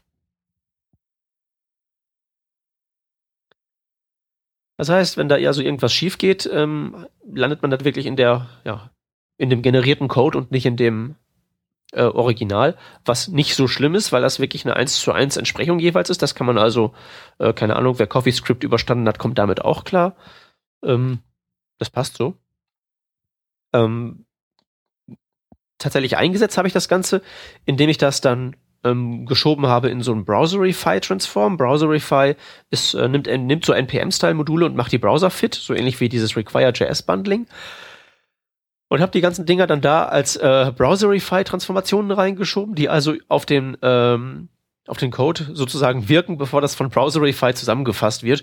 Und es ist relativ eklig und dauert im, beim Kompilieren relativ lange, aber ähm, es funktioniert relativ störungsfrei und auch so die Baggerei ist eigentlich gar nicht so wahnsinnig schwierig, weil der Rest an dieser ganzen Pipeline, Regenerator und Browserify, macht Source Maps, sodass man zumindest, wenn irgendwo eine Exception aufschlägt, man äh, ja in die sehr nah an die an die tatsächliche Stelle rangebracht wird und dann da damit werkeln kann. Browserify ist auch so ein so ein sehr eigenwilliges Teil. Und wenn man das dann noch irgendwie in Galb reinkloppen möchte, dann alter Vater, also ich habe glaube ich am längsten für diese für diese Heirat zwischen Browserify, meinen Transformationsfunktionen und Galb gebraucht und weniger für die Auswahl des ECMAScript 6 Tools.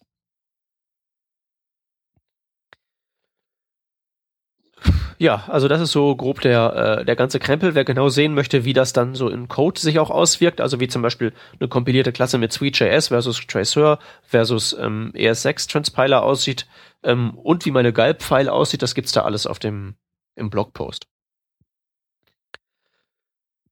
Okay, äh, damit funktioniert das Ganze dann.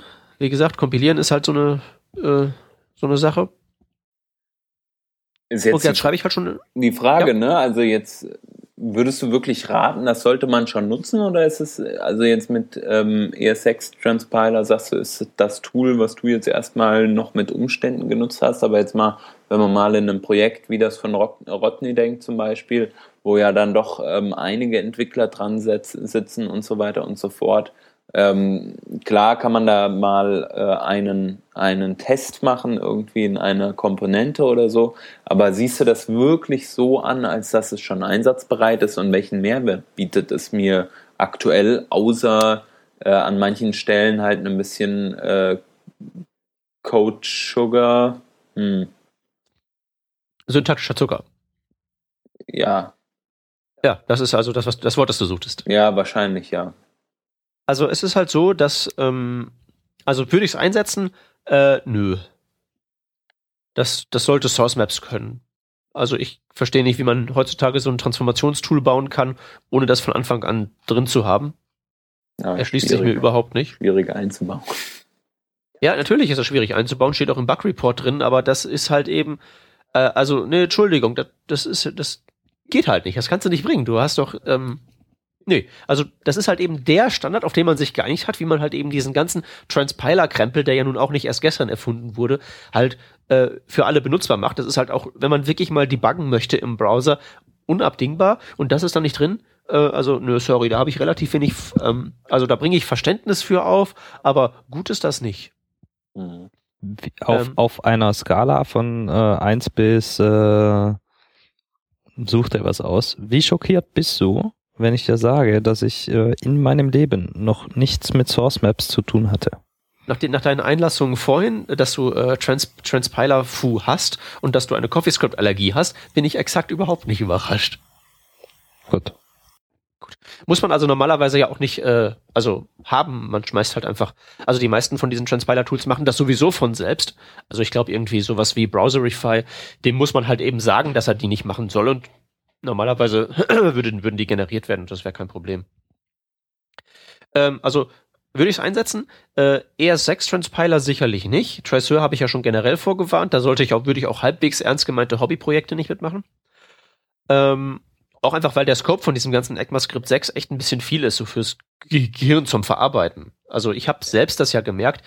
Ähm, letztlich Features, die ich aktuell benutze, sind relativ wenige, weil einfach die ist, ist, halt so, ist halt so eine schwierige Sache, die so von dem theoretischen Wissen, ja, das gibt es und ungefähr so sieht das aus, das wirklich in den aktiven Programmierwortschatz zu überführen. Das ist halt ein langwieriger Prozess und das geht bei sowas wie ähm, Klassen, die kenne ich aus jeder anderen Programmiersprache. Und Arrow Functions, die kenne ich von, einem, von meinem letzten CoffeeScript-Projekt.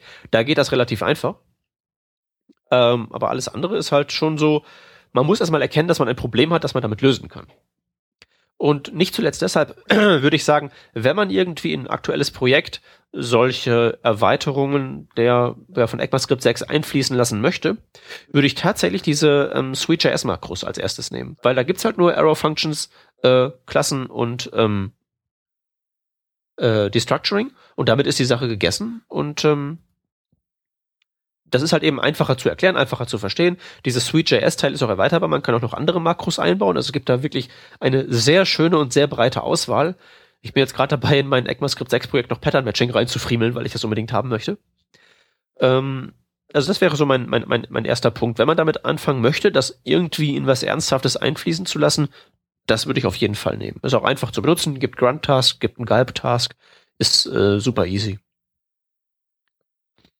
Du bist also so ein Sweet.js-Fan. Ich bin ein Idee, ein, ein, ein Fan der Idee von Sweet.js. Ich kann nicht wirklich sagen, dass ich ein Fan davon bin, weil ich das zu selten benutze und die ähm, und selbst noch nie ein Makro geschrieben habe. Ich habe mir nur mal die Syntax angeguckt, habe so gedacht, ja, sieht ja schräg aus, lassen wir mal bleiben. Aber so die Idee finde ich ganz großartig. Ich meine, das sollte halt einfach man so in der Programmiersprache drin haben. Und ähm, äh, ohne das jetzt selbst beurteilen zu können, habe ich auch noch keinen gesehen, außer halt den militanten Transpiler-Verweigerern, die sagen, dass irgendwie das Makrosystem, das da umgesetzt wurde, besonders ähm, irgendwie ungut wäre oder so. Sondern da gibt's halt einfach nur eigentlich nur Lob von allen Seiten. Das Problem, was man damit natürlich hat, ist so ein bisschen, was ich auch schon gemerkt habe, diese Makros haben so ein bisschen diese Verrottungstendenz, die auch jQuery-Plugins haben. Ne? Wir was gegoogelt, ja, geht das denn? Ist das gut? Ist das wirklich rund und so? Weiß man halt nicht. Ja, nicht nur das. Du kippst halt noch eine ganze Latte neuer Geschichten vor die Füße der Entwickler deines Teams. Also das ist, richtig, ja, ja. Das, das ist zwischenzeitlich, ich glaube, ich werde zwischenzeitlich echt zu diesem Entwickler-Opa. Das ist voll, voll ätzend. Aber du bist überhaupt nicht ätzend. Ich kann das voll nachvollziehen. Aber wenn ich, wenn ich mir anguck, also nicht jetzt mein, mein Core-Team hier im, im Projekt, ne, da kannst du draufballern, was du willst. Das sind alles superfähige Leute. Aber wenn ich mir überlege, äh, da gibt's ja auch Fluktuationen, dann kommt mal wieder ein neuer Mensch dazu oder dann wird hier irgendwas niedergeschaut oder irgendwie für fünf Wochen soll mal einer, was weiß ich, den, den Schrank ausmisten oder irgendein Schwachsinn, bis sich so Leute da eingefunden haben. Und, und, und da sprechen wir jetzt nur von regulärem JavaScript mit Standardbibliotheken wie, was weiß ich, Backbone, äh, dauert das schon. Wenn du jetzt noch anfängst mit irgendwelcher lustiger Syntax, also wieder nicht, nicht Standard, das geht jetzt nicht um ES6, das geht jetzt um irgendwelche lustigen Makros, die man sich halt so ausgedacht hat. Boah, ich weiß nicht. Nee, du hast, du, du bist auch nicht der, der frustrierte, ähm, der, der frustrierte JavaScript-Opa, sondern du bist halt ein äh, verantwortungsvolles Teammitglied. Da ist überhaupt kein, ähm, ist total richtig, dass es diese Bedenken gibt und deswegen sollte man halt eben mit, damit auch nicht mit der Gießkanne operieren, sondern halt eben, wenn überhaupt, sehr gezielt. Nur, was ich halt eben gemerkt habe, ist tatsächlich schon, dass unter Umständen es halt recht hilfreich ist, damit zu arbeiten, weil, ähm, also mit diversen Features aus ECMAScript 6 oder eben aus diesen Makros, weil das einfach ähm, gewisse Sachen schon ähm, ja, entschlackt und dann einfach den Code äh, angenehmer macht. Das ist richtig. Also Syntactic Sugar ist nicht von der, von der Hand zu weisen, aber das kann nicht der einzige Grund sein, warum man da jetzt so drauf abfährt. Ähm, also soll, soll, sollte nicht. Ne? Also Ach, weiß ich nicht. Moment, ich habe hier. Wenn, wenn, wenn, also wenn du mal sowas, wenn du dir sowas anschaust, wie zum Beispiel jetzt so ähm, äh, Vererbung mit dem ganzen Prototypensystem hier, äh, bla bla bla, dann können deine Leute noch so noch so nativ JavaScript sprechende Supernerds sein. Wenn du einfach schreiben kannst, Class A extends Class B, ist das einfacher. Ja, und was ist jetzt äh, anders als äh, Klasse.extends und da hast du dein Objekt, was äh, da drüber extended wird? Na, du brauchst halt diese Extend-Funktion zum Beispiel. Und das ist nicht als Sprachfeature. Und das ja, ja, halt ja, ja, ja, ist ja, ist ja total super. Hast du, hast du vollkommen recht. Ist, ist richtig. Aber was, was ändert sich? Na, es, es ist halt so, dass diese ganze, dass einfach weniger Zeug drin steht und diese Konzepte, in denen du denken kannst, halt relativ simpler sind, weil dieses Problem der Prototypenebene einfach insofern verschwindet, als dass es halt eben aus deinem aktiven Denken rauskommt. Da steht da nicht mehr im Weg rum. Das ist äh, nicht falsch, aber wir sprechen hier nicht von einer Differenz an Schrott, an Boilerplate-Schrott äh, von, von Java zu JavaScript. Nee, das nicht, aber man wir spricht halt sprechen halt von, hier dem, von, von der Menge Schrott, die man rausholen kann. Ja, ja, aber das ist eine Optimierung von 0,5 Prozent oder irgendwie sowas. Okay, das sind die Klassen. Dann bauen wir was komplizierteres. Also das ist jetzt natürlich auch ein etwas exotischer Use Case, den ich habe. Aber bei meinem Tool ist es zum Beispiel so, dass ich intensiv Bacon.js benutze und Bacon.js ist im Prinzip äh, ja, Functional Reactive Programming, das heißt im Prinzip funktionales Programmieren mit einer zeitlichen Ebene. Ich habe also Streams und ich jage Transformationsfunktionen über diese Streams drüber. Fat Arrow. Auf den äh, willst du gerade raus, ne? Genau, auf den will ich gerade raus, denn ohne den wäre dieser ganze Krempel, den ich schreibe, nicht zu lesen. Und da hast du jetzt das Paradebeispiel für etwas, was ich anfangs gehasst habe und heute sagen muss, ach, kann ich das bitte endlich haben? Kann ich das bitte endlich haben? Ich, ich will es selber nicht mehr lesen. Ich, ich kann es nicht. Ja. Du willst, ja, Arrow, du willst die Arrow Functions haben? Ja, also ich habe, ich, ich mache nichts mit Bacon oder mit, mit Streams im, im klassischen Sinne, aber gut, Promise Streams, ja wenn man, wenn man, wenn man will, ja, doch gut. Äh, doch schreibe ich wie blöd, ja. Also ist mein aktuelles, äh, mein aktueller Programmierstil ist Promise Streams. Keine mhm. Ahnung. Ist ganz schön eklig. Wie auch immer, äh, das könnte an Stellen durchaus äh, hübscher und verständlicher auch sein mit den äh, Fat Arrow Functions. Das ist richtig. Ja. Und vor allen Dingen, du, du, du tendierst halt eben dazu, automatisch, also diese Fat Arrow Functions können halt aufgebaut sein wie normale Funktionen mit Schweifklammern und allem Pipapo oder es können eben Einzeiler sein, ohne Return Statement, ohne Schweifklammern. Und man tendiert natürlicherweise dazu hin, die in dieser Kurzform zu schreiben, wann immer es sich anbietet. Und das führt natürlich dazu, dass man auch naturgemäß seinen Code in noch kleinere, verständlichere Einzelteile hackt, nämlich in diese Funktion mit wohl definiertem Input und wohl definiertem Output. Was gerade bei so einer Promise-Kette, wenn man einfach nur sagen will, then, then, then, transformiere so, so, so, halt mhm. eben einfach einen himmelweiten Unterschied macht. Weißt du, was ich da mache? Ich definiere mir erstmal alle Funktionen raus, ja. Also ja. nicht, nicht gehostet oder so, sondern Funktionen vorneweg definiert und danach kommt dann die Promise-Kette und die macht dann nur noch then Funktionsname, then Funktionsname, then Funktionsname. Das liest sich dann ganz schön. Also du hast zuerst mal die, äh, gut, etwas äh, mehr zu tippen, aber die dann ja, auch ex explizitere äh, Benennung von Funktionen. Was soll das jetzt eigentlich tun? Ne, das die Funktionen sind unit-testbar, weil sie halt eben ausgelagert sind und nicht dann mittendrin stehen. Naja, theoretisch, also praktisch ist auch noch nicht Hüstel. Aber, nee, aber im Prinzip ist das ja so. Im, im Prinzip wäre das so, ja, wenn man sie exposen würde, was ich nicht immer tue. Hüstel, Entschuldigung. Ähm, aber dann hast du da auch nochmal getrennt, was soll passieren und äh, weiter unten in dieser äh, Sequenz dann äh, was soll wonach passieren. Also das ist jetzt mhm. so ein Arrangement, mit dem ich verhältnismäßig gut leben kann. Ja, das ist auch genau das, was ich mache, wenn ich kein ECMAScript 6 zur Verfügung habe. Genau. Also, so ja. Was ich, was ich gar nicht haben will, wo ich echt kotzen könnte, sind die is List Comprehension. Also darf ich nochmal ganz kurz äh, ja. sagen, ähm, bei diesen Arrow Functions noch, das mit dem Auslagern, das musst du dann aber auch machen, wenn du wirklich so ähm, trivialst Transformationen machst. Ja, leider. Transformation ja. ist sowas wie, was, was ich jetzt halt ähm, öfter mal habe in meinem Bacon.js Stream. Also mein Tool, was ich hier schreibe, ist ein Präsentationstool. Und da ist es zum Beispiel so, ich habe den, den State der aktuellen Slide, das ist eine Zahl, das ist der Index, das ist jetzt meinetwegen sieben. Und ich muss halt eben tatsächlich mittels von solchen Transformationsfunktionen errechnen, was die nächste Slide ist. Was mag die nächste Zeit nach Slide, nach Slide Nummer sieben sein? Das ist acht. Ne? F fünf? Nee, ist tatsächlich acht. Acht? Echt jetzt? Ja. Nee, Wahnsinn, ne? Wahnsinn. Ähm, ist tatsächlich acht. Aber das führt halt eben dazu, dass weil ich eben über diese Transformationsfunktion diese Streams bearbeite, dass ich dann doch in einigen Stellen hier in meinem Code tatsächlich so drin so Funktionen definiert habe, mittels Arrow Functions, die buchstäblich sagen, die nehmen die Parameter A und B entgegen und geben zurück das Ergebnis von äh, A plus B oder A plus eins oder A minus eins. Ähm, und solche Sachen halt eben auszulagern, würde man ja auch nicht machen, dann schreibt man es doch da rein, dann ist da wieder der Klammersalat in dem eigentlichen Fluss drin. Ne? Hm. Du, ich höre dir gerade nicht mehr zu. Ich muss jetzt nämlich dem Sebastian eine SMS schreiben. Der hat noch äh, sechs Minuten Zeit, mir eine Tomatensuppe zu bestellen. Oh, das sollte er natürlich tun. Ja. Ja. Äh, okay, ähm, schreib mal die SMS. Ähm, ich glaube auch, wir sind äh, zwar in einer sehr interessanten Diskussion, aber vielleicht dennoch äh, jetzt langsam am Ende. Ähm, aber was wir auf jeden Fall noch haben, sind die Links, ne? Äh, ja, also ich wollte noch kurz ein, ein, eine Sache wollte ich noch eben anmerken, die jetzt nicht ECMAScript 6 spezifisch ist, sondern SweetJS spezifisch. Ich habe ja vorhin erwähnt, ich baue mir gerade Pattern Matching ein.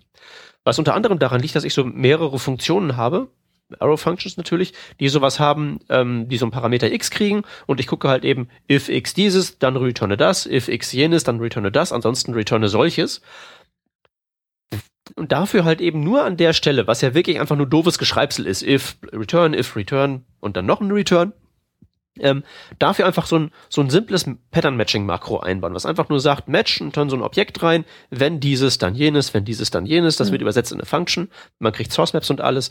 Ähm, das sind immer so kleine Helferchen, die man sich da einbauen kann, die auch, wenn man sie nicht alle auf einmal einbaut, sicherlich so einem Team langsam und nach reifer Überlegung und wirklich nur bei den Sachen, wo es wirklich Sinn ergibt, das so einsickern lassen kann. Das ist das Wichtige, dass man es langsam in die Realität einsickern lässt und nicht so sagt, Batch, jetzt haben wir, Trans jetzt haben wir Transfer, hier, benutzt das alles.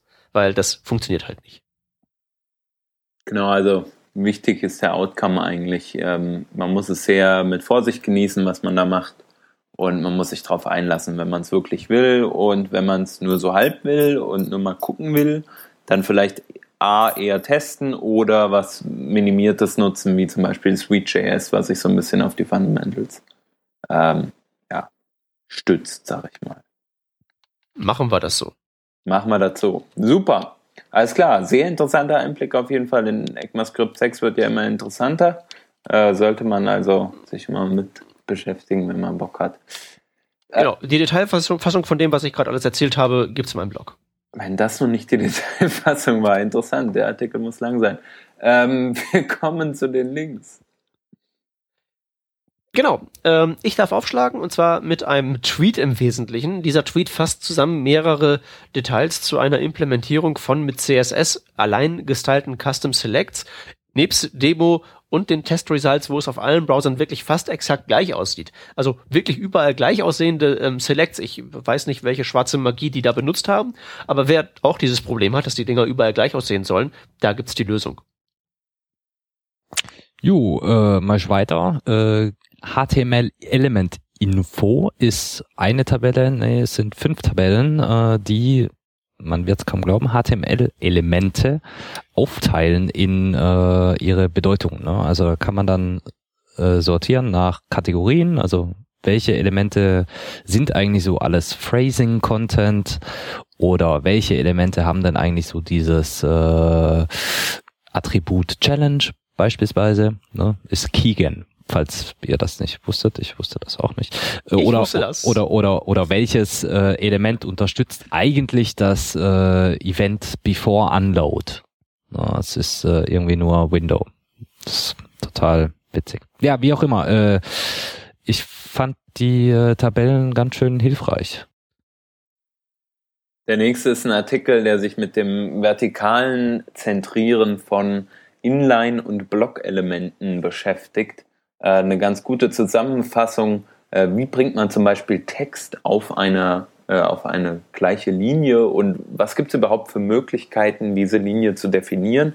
geht also auch sehr stark in die, in die, in das Text-Styling, ähm, so ein bisschen Font-Genörde, aber jetzt nicht im Sinne auf, auf die Font bezogen, sondern eher so das Visuelle dahinter, ähm, wenn es also ums Zentrieren geht.